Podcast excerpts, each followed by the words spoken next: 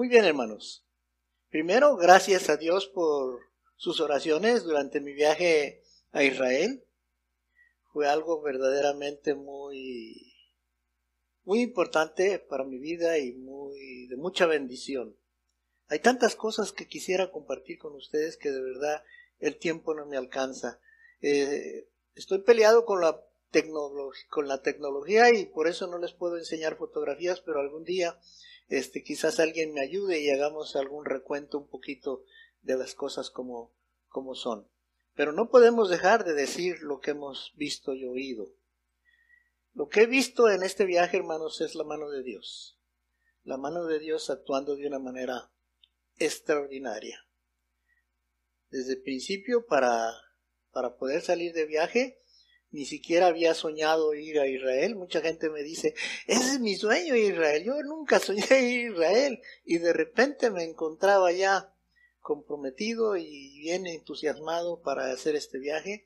Gracias por sus oraciones, hermanos, porque Dios es bueno, Dios nos dio los recursos, Dios este me dio la salud para poder resistir 10 días intensos de viaje, largo pero gracias, gracias por sus oraciones, hermanos. Y eh, siguiendo un poquito el tema de, de lo que el pastor ha estado predicando, ¿quiénes somos como iglesia? Somos una iglesia bendecida de muchas maneras. Somos una iglesia generosa, hermanos. Yo alabo a mi Dios por la generosidad de ustedes.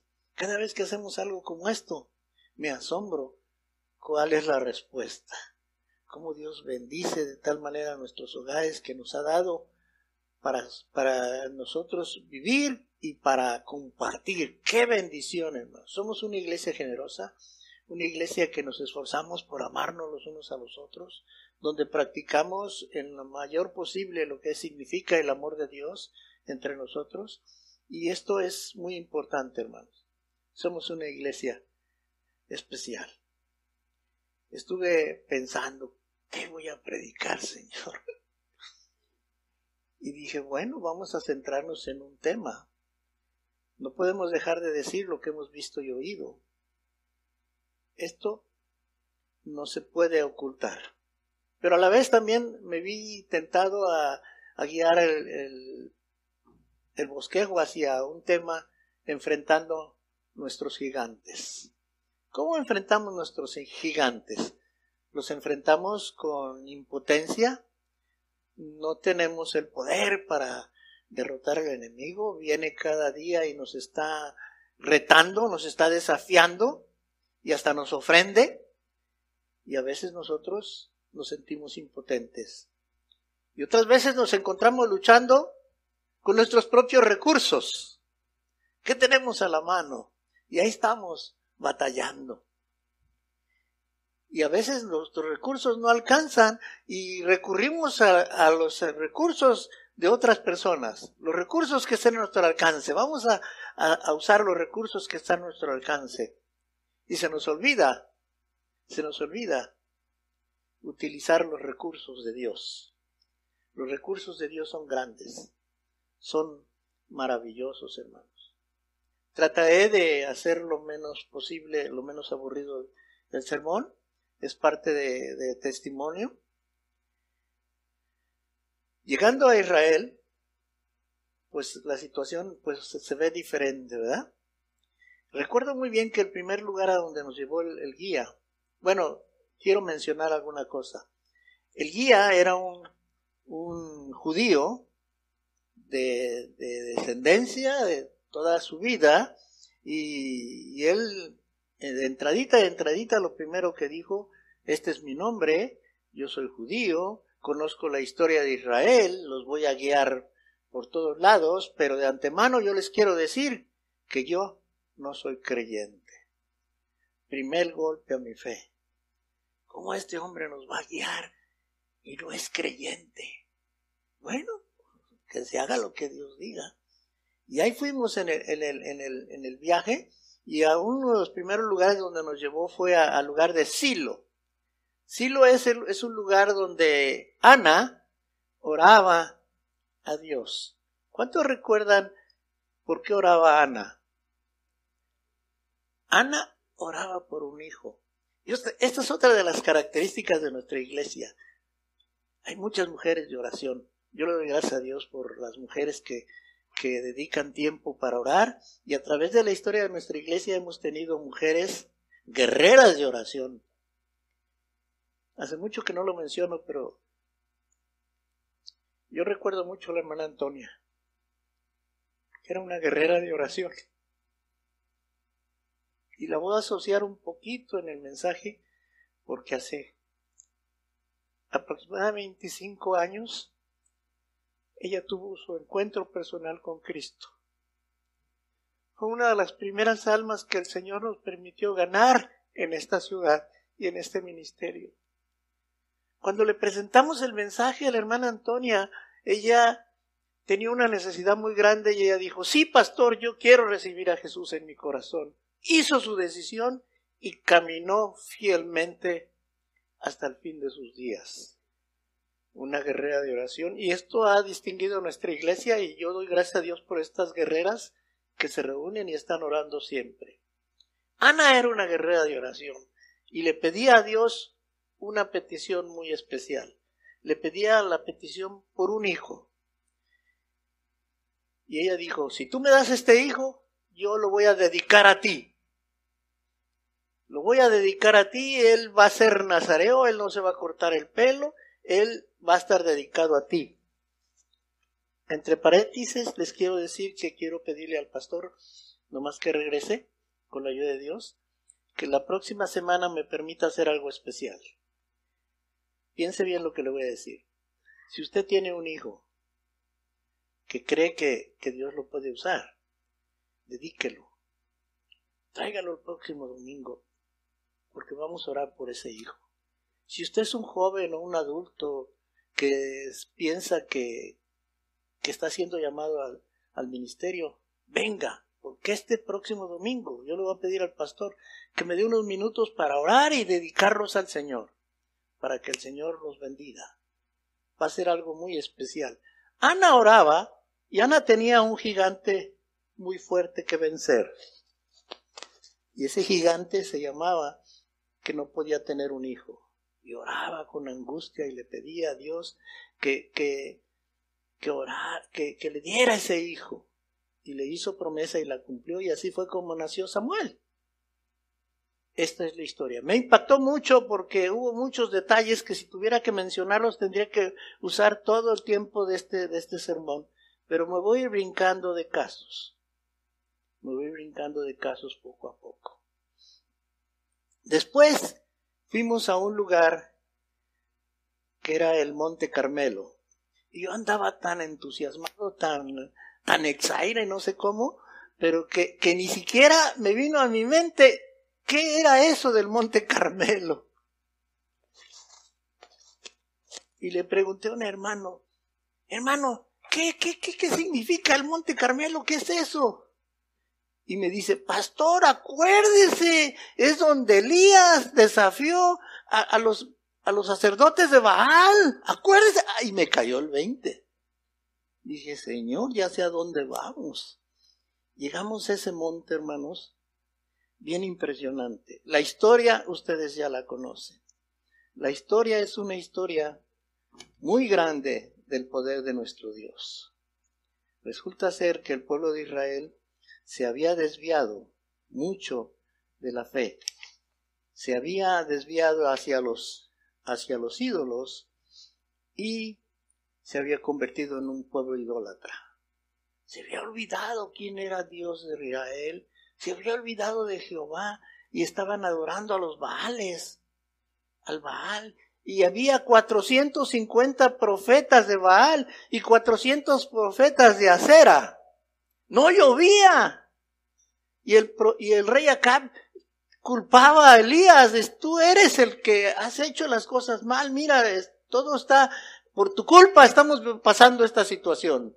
Y entonces el aguerrido profeta Elías Hermano, estar en ese lugar es bien impresionante. Imaginarse el, lugar donde se hizo el sacrificio de los bueyes.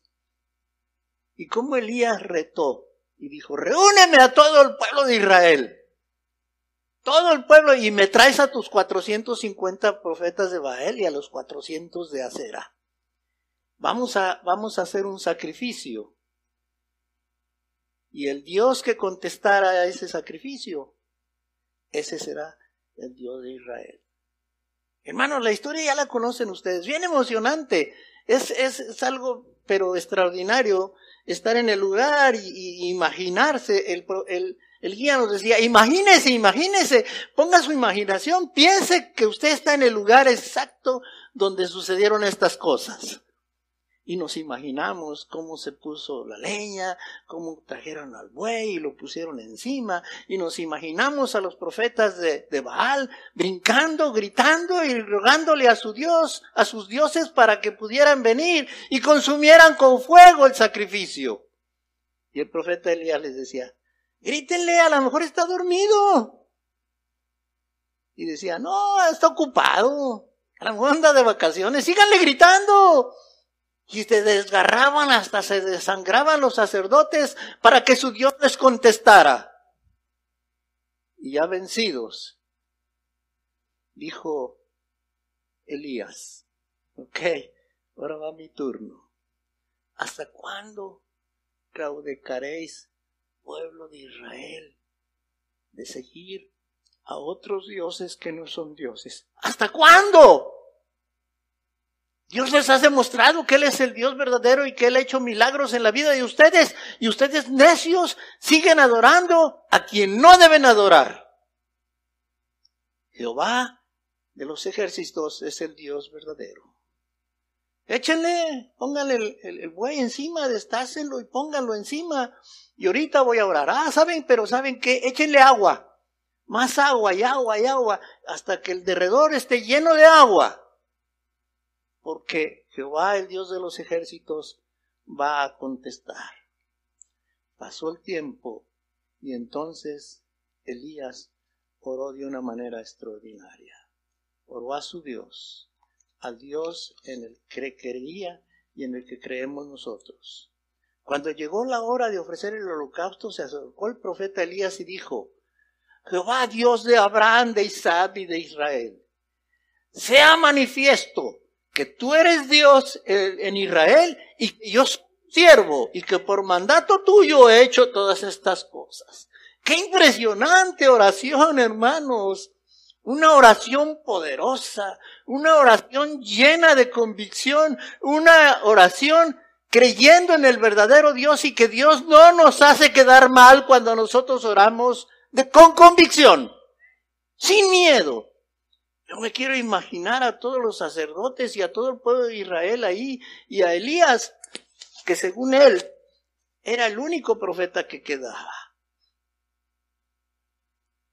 Que yo soy tu siervo, que por mandato tuyo he hecho todas estas cosas. Respóndeme, Jehová, respóndeme para que conozca este pueblo que tú eres, que tú, oh Jehová, eres el Dios y que tú vuelves a ti el corazón de ellos. Respóndeme, Jehová, con un propósito para que conozca todo este pueblo quién eres tú. Y entonces, en ese momento, imagínese, cayó fuego de Jehová y consumió el holocausto, la leña, las piedras y el polvo, y aún lamió el agua. Viéndolo todo el pueblo se postraron y dijeron, Jehová es el Dios, Jehová es el Dios. Entonces Elías les dijo, prended a los profetas de Baal y llévenlos al río Gijol, son. Y ahí los degolló Elías. 450 profetas de Baal. Estuvimos en el monte y vimos el valle y vimos el lugar donde estaba el río Sijón. ¿Y saben qué es? Ahora ni siquiera es un pequeño arroyito. Ya no existe el río Gijón, como ya no existen muchas cosas. Pero existe el testimonio vivo de que Jehová de los ejércitos hizo ese milagro. Y el guía lo estaba platicando con convicción, aún sin creer. Qué triste, hermanos. Crecer escuchando las historias. Yo creo que este hombre, por todas sus generaciones, escuchaban la historia de Elías pero él ni aún así creía. enfrentando nuestros gigantes. Elías enfrentó a esos gigantes. No eran 450, eran 850 porque eran 400, 400 más sacerdotes de acera que él tuvo que enfrentar. Eran unos gigantes en el lugar de él, aparentemente solitario, pero a su lado estaba un gran Dios, el Dios nuestro, el Dios de los ejércitos. Y él con convicción dijo, respóndeme, respóndeme para que esta gente sepa que tú eres Dios y que yo soy tu siervo y que todas estas cosas las hago porque tú quieres que las haga. Enfrentamos nuestros gigantes a veces con nuestros recursos y se nos olvida quién es el Dios en el que creemos. Hasta ahí esa parte de la historia. Fuimos a muchos lugares y si les cuento lugar por lugar me voy a seguir emocionando y no voy a terminar.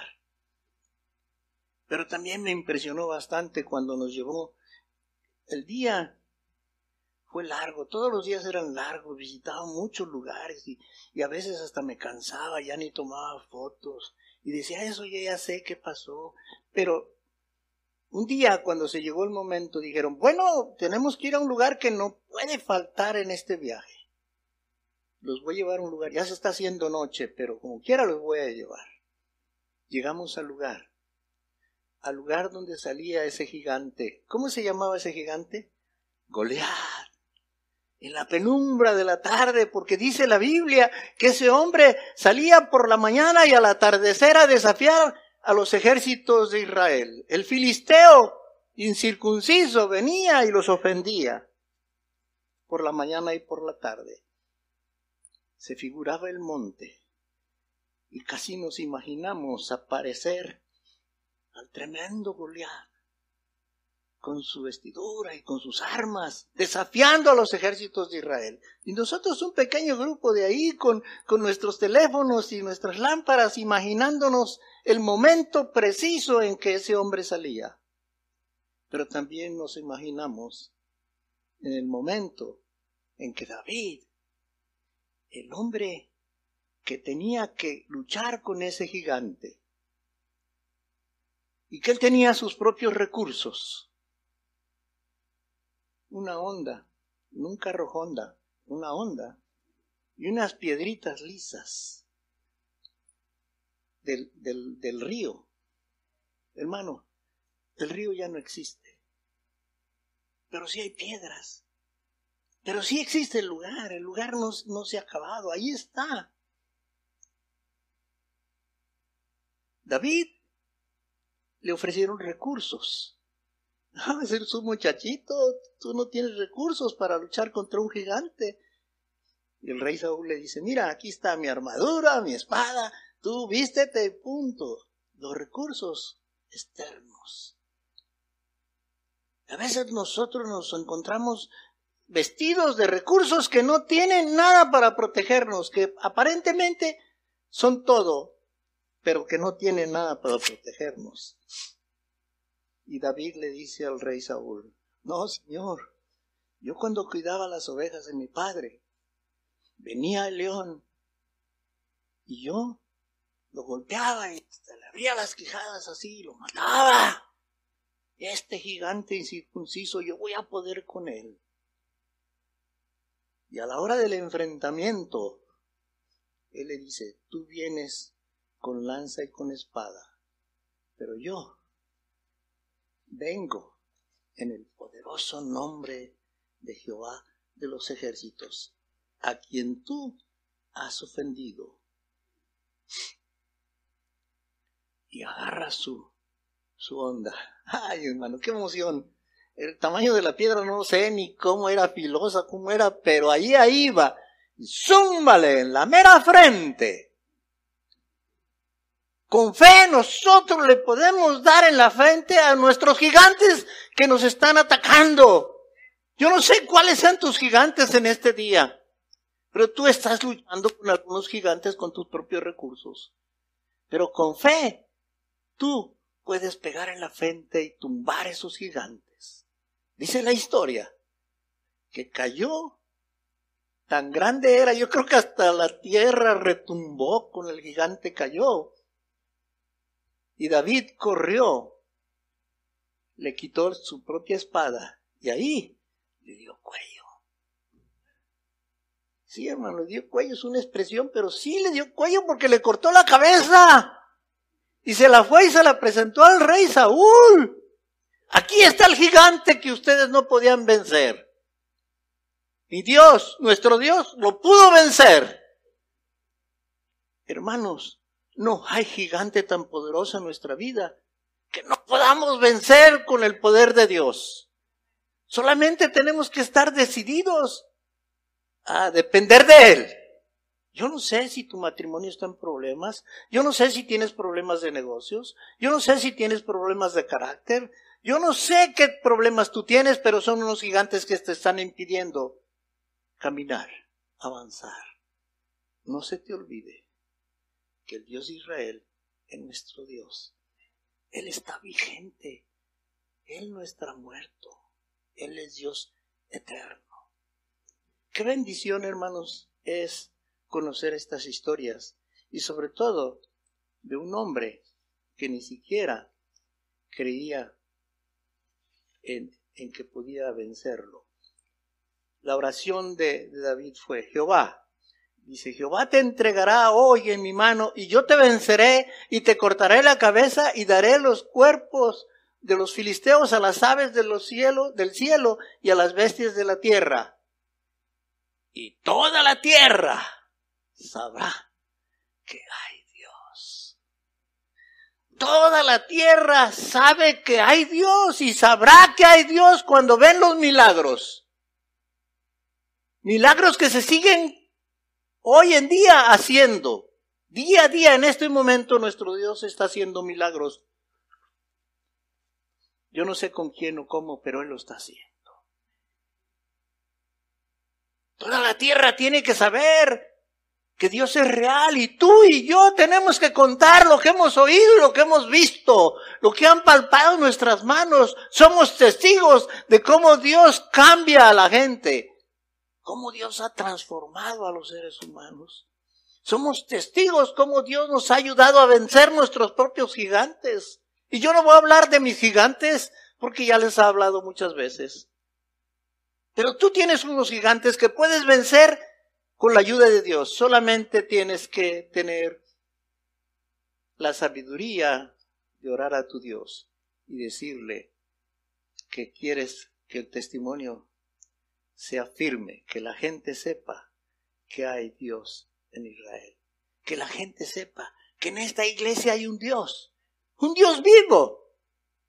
Nosotros no creemos en imágenes, no creemos en dioses ajenos.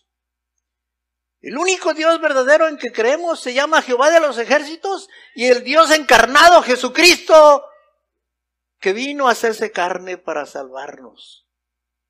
En ese es el Dios que creemos, el Dios que sigue haciendo milagros y maravillas. El viaje camina y camina. Fuimos a Capernaum, estuvimos en el mar de Galilea. Qué impresionante estar en el mar, en una barca y todavía presiento escuchar las palabras del Señor diciéndole al mar que se calme y a los vientos que cesen. Y todavía sentía la bonanza que Dios trae cuando tú confías en Él y le pides ayuda. No hay tempestad que Dios no pueda quitar. No hay viento por muy fuerte que no le obedezca a Jesús porque Él es Dios. Él es real. Esta es la historia que ese hombre incrédulo seguía contando, pero la contaba con tal convicción porque nadie puede borrar los hechos. La historia ahí está, nadie puede borrar los hechos. ¿Usted recuerda la, la, la guerra de los seis días? La guerra de los seis días algo contemporáneo que sucedió en nuestro tiempo. Fuimos, nos dijo el guía, hoy vamos a ir a un lugar muy impresionante. Vamos a ir al monte Golán. Van ustedes a conocer el monte Golán. ¿Qué es el monte Golán? Es un monte muy alto, muy famoso. Por cierto, hace unos vientos tan fuertes y fríos, fríos, fríos que hasta a mí me afectaron los ojos y por la noche tenía los párpados así para arriba y casi podía poner un penny en mis párpados. No podía yo ver y no podía dormir. Dije, Dios, no puede ser. Me estoy enfermando. Sáname, por favor. Pasaron como dos, tres horas a que ya pude dormir y al otro día Dios me fue sanando. Pero es un, es un lugar impresionante el Monte Golán. Desde ahí usted puede ver a la distancia la, la, la frontera de Siria y la frontera del Líbano, del Líbano, del Líbano. Un gran valle que divide ahí. Si los sirios y los líbanos están en constante guerra siempre, aún en estos tiempos con Israel, al igual que los palestinos. Por eso tenemos que seguir orando por la, por la paz de, de Israel, hermanos. Israel está rodeado de enemigos. Creamos conciencia y digámosle a Dios, Dios, sigue orando con misericordia en este pueblo de Israel. Y el hombre nos, costó, nos contó una historia. La guerra de los seis días, dice. ¿Recuerdan esa guerra?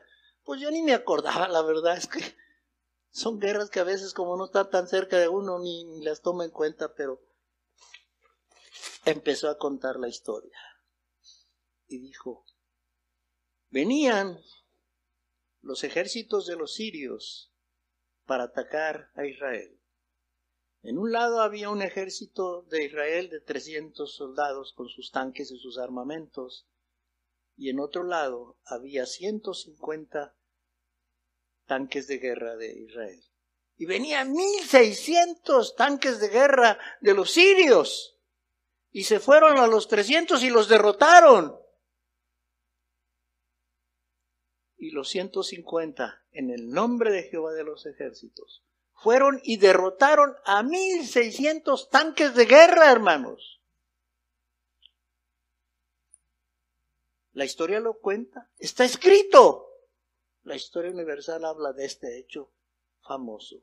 ¿Cómo un pueblo tan débil, con unos cuantos 150 tanques menos que 150 tanques contra 1600 hermanos, ¿cómo ganaron esa guerra? Los sirios salieron huyendo. ¿Y saben cuál fue la respuesta del incrédulo? De este guía. Sigo hablando de él porque yo voy a orar por él dijo, pero ni crean que Dios nos ayudó en esta guerra. Dios no hizo nada, Dios no nos ayudó en esta guerra, nosotros la ganamos y quien nos ayudó fueron los Estados Unidos que nos dieron balas, nos dieron munición, nos dieron armamento para derrotar estos ejércitos. Hermanos, los gigantes solamente Dios los puede derrotar. Con los recursos de Dios podemos ganar las guerras. Y lo quien lo niegue. Es un milagro, un hecho histórico que ahí está. Y a mí me impacta este varón que todavía así dice, Dios no nos ayudó. Dios no te ayudó. Claro que Dios lo hizo y más crecía mi emoción al saber todas estas cosas. Dios haciendo milagros maravillosos. En la actualidad, hermanos, Dios sigue haciendo grandes cosas en Israel. Dios está vivo, hermanos. No quiero pasar el tiempo de sin comentarles cosas importantes. Dice la Biblia, empezando de todo, que un día Pedro y Juan iban hacia la, el templo de la hermosa a la hora de la oración. ¿Se acuerdan? ¿Cuántos recuerdan este, este hecho histórico? Pedro y Juan, caminando hacia el templo de la hermosa a la hora de la oración, ¿qué sucedió, hermanos? ¿Usted recuerda qué sucedió? ¿Mande? Sanaron un paralítico. Iban a la hora de la oración. ¿Cuán importante es la oración? La oración es el hecho que nosotros le expresamos diciéndole a Dios, Dios, en ti confiamos y en ti esperamos. Ayúdanos a vencer nuestros gigantes con tu poder. Y Pedro y Juan se enfrentaron a una situación. Un hombre pidiendo limosna. Caiga con algo. Y Pedro le dice, no tenemos oro ni plata, pero lo que tenemos te damos.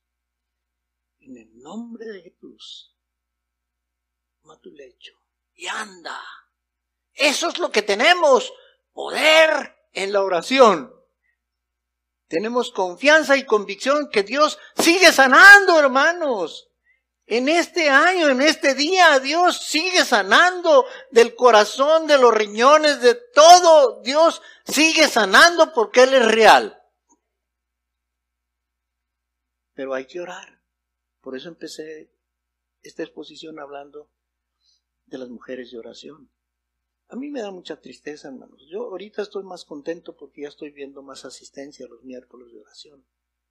Me da mucha tristeza porque la pandemia vino a tronarnos muchas situaciones. Ese gigante vino a hacernos destrozos. Y uno de los destrozos que hizo fue en las reuniones de oración. Yo recuerdo todavía hace algunos años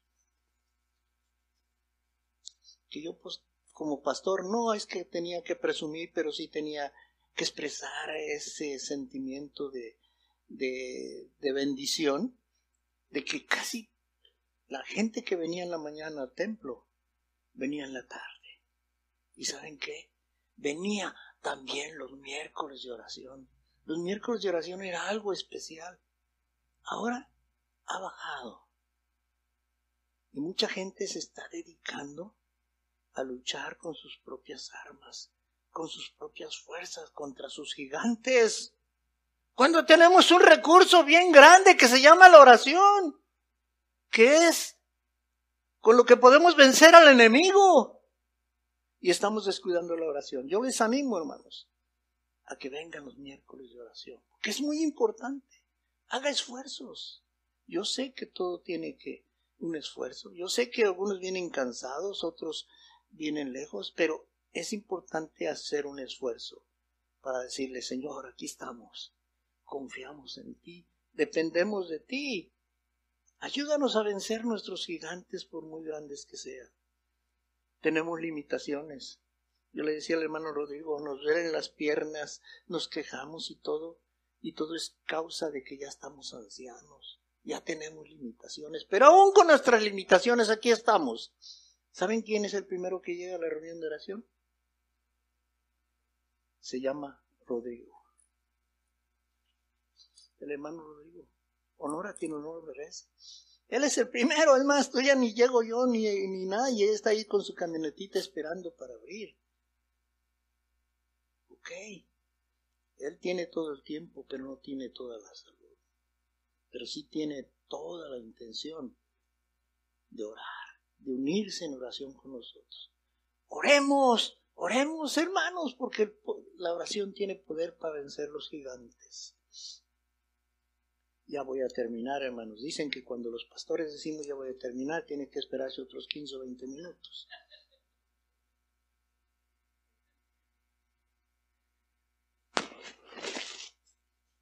Antes de irme yo tenía un gigante muy fuerte que es mi diabetes. Dije, Señor, ¿cómo le voy a hacer? Algunos hasta dudaban de que yo pudiera ir ese viaje y de que pudiera aguantar el viaje, el ritmo, el caminar todos los días, millas y millas. Pero ¿saben qué? Yo le pedí a Dios que me diera la bendición de hacer ese viaje. Y Él me ayudó en mi salud me ayudó en mis recursos, todo lo proveyó. No hay gigante que no podamos vencer. Y Dios tenía propósitos. Un día en una madrugada, un día por, por la noche, yo sentí que estaba sudando frío. Frío y sentía un sudor bien frío y desperté Y fui me chequé mi azúcar, estaba en 60. Y 60 es crítico. Y dije, Dios, ¿qué voy a hacer? Y de inmediato traté de movilizarme. Y yo sin el inglés y menos sin hebreo, bajé a la administración y le dije al, al de la administración, necesito una Coca-Cola. El hombre nomás pelaba los ojos. Necesito una Coca-Cola. Y le dije, I need Coke, Coke. Me salió el inglés. Dije, Señor, dame el don de lenguas porque este hombre no me entiende. Y desesperado, hermanos, porque ya estaba empezando a sentir debilidad. Y entonces me acordé de un recurso que muchos no lo quieren entender, pero que ayuda y, es de parte de Dios. Me, acordé de Mr. Google, que se la sabe de todas, todas. Y dije, voy a probar que entro al traductor de Google y que pongo en, de español a hebreo. Hermanos, puse, necesito una Coca-Cola porque soy diabético y me, urge. Y empezaron a aparecer unos carabatos ahí y corriendo fui y se lo enseñé al hombre de la administración. Y oh milagro, se puso en acción como si le hubieran puesto una bomba, corrió. Él corrió por un lado y el otro corrió por otro lado y luego salió un hombre con un vasito de jugo de naranja y me dijo, tenga. Bueno, me lo dijo en hebreo, ¿verdad? Yo entendí que me dijo, tenga y empecé a tomar mi juguito y el otro salió con un pudín de chocolate así. Y dije, Señor, grande eres en misericordia.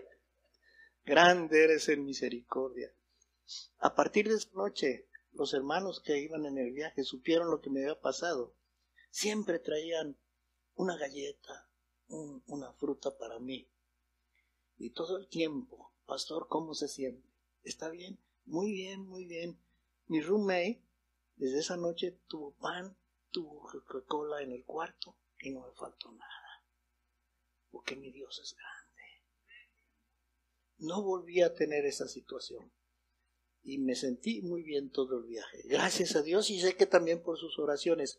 Pero no voy a dejar de contarles esto que es, es extraordinario. Para mí es extraordinario, no sé para usted. Dos días antes de regresar de Israel, este, estábamos en la ciudad de Jerusalén y siempre me juntaba yo con los pastores y sus esposas a, a, comer y a conversar porque conversábamos cosas de pastores. Pero en el grupo había gentes que no eran pastores y no eran líderes, algunos hasta inconversos. ¿Sí? Esa noche bajé tarde, ya no había lugar, nomás estiré mis ojos para encontrar una mesa donde sentarme porque estaban asignadas y había una mesa donde había dos mujeres, una joven y su mamá. Ellas, la joven era cristiana y su mamá no era cristiana. Me dicen, pastor, véngase, véngase. Me siento en esa mesa. Yo sé que Dios todo lo provee me siento, empezamos a comer y a platicar. Para esto yo casi no comía, ¿eh? Porque nada de esa comida me gustaba. Mucho aceite de oliva, muchas verduras raras y cominos y quién sabe qué tanto. Nomás me llenaba mi plato y comía poquito. Y en eso empezamos la conversación. Y de repente, yo sé que es Dios el que hace la cosa. Yo ya estaba hablándole a esta mujer que no era creyente del amor de Cristo. Y le estaba diciendo, usted está aquí con un propósito. Yo no sé por qué está aquí, pero yo entiendo que es un propósito de Dios. Y el propósito de Dios es que sepa que Jesús le ama y que puede transformar su vida.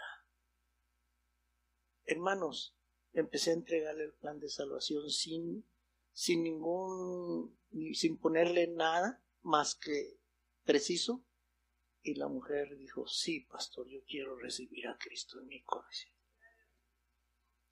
Yo dije, Señor, ¿qué está pasando? ¿A esto vine Israel? ¿Para esto tanta inversión? Gloria a Dios, porque Él todo lo provee, todo lo pone en su exacto lugar. Y esa mujer bien emocionada dijo, sí, pastor, yo quiero recibir a Jesús en mi corazón. Dije, Señor, gracias. Gracias por tu misericordia, porque me has traído tan lejos para decir lo que he visto y he oído. Y no puedo dejar de decirlo. Porque si dejo de decirlo, dejo de hablar del poder de Dios para transformar gentes. Dios está vigente. Hoy mucha gente está necesitando de Cristo. Y nosotros no hacemos nada, hermanos. Tenemos que ser valientes, tenemos que ser decididos y decirle a la gente que Dios es real, que está vivo. Visitamos la, iglesia del Santo Sepulcro, una lápida ahí bien lujosa, un templo maravilloso, y el, Santo Sepulcro que ya quitaron una placa de mármol y ahora otro, y que están descubiertas de una cruz, y tantas cosas. Y luego fuimos al otro Santo Sepulcro que no tiene tanto escándalo, pero que es muy simple que yo pienso que ahí sí fue puesto Jesús. Pero eso no es lo importante. Lo importante es que esas tumbas están vacías. Jesús está vivo. Jesús es Dios. Si les sigo contando, termino todo lo que me impactó. Conocer la vía dolorosa. Ay, hermanos, un tremendo camino muy largo, muy largo. Ahora son puros comercios. Y conocer el lugar donde supuestamente fue crucificado Jesús. Te impacta. Pero más me impacta saber que la muerte de Jesús tuvo un propósito y que Él está vivo, hermanos. Y yo he regresado con una energía más fuerte para seguir hablando de lo que Jesús puede hacer en la vida de la gente. Enfrenta a tus gigantes, no sé cuál sea. Algo te está impidiendo para hacer la voluntad de Dios. Decídete que Dios tiene experiencias maravillosas para tu vida.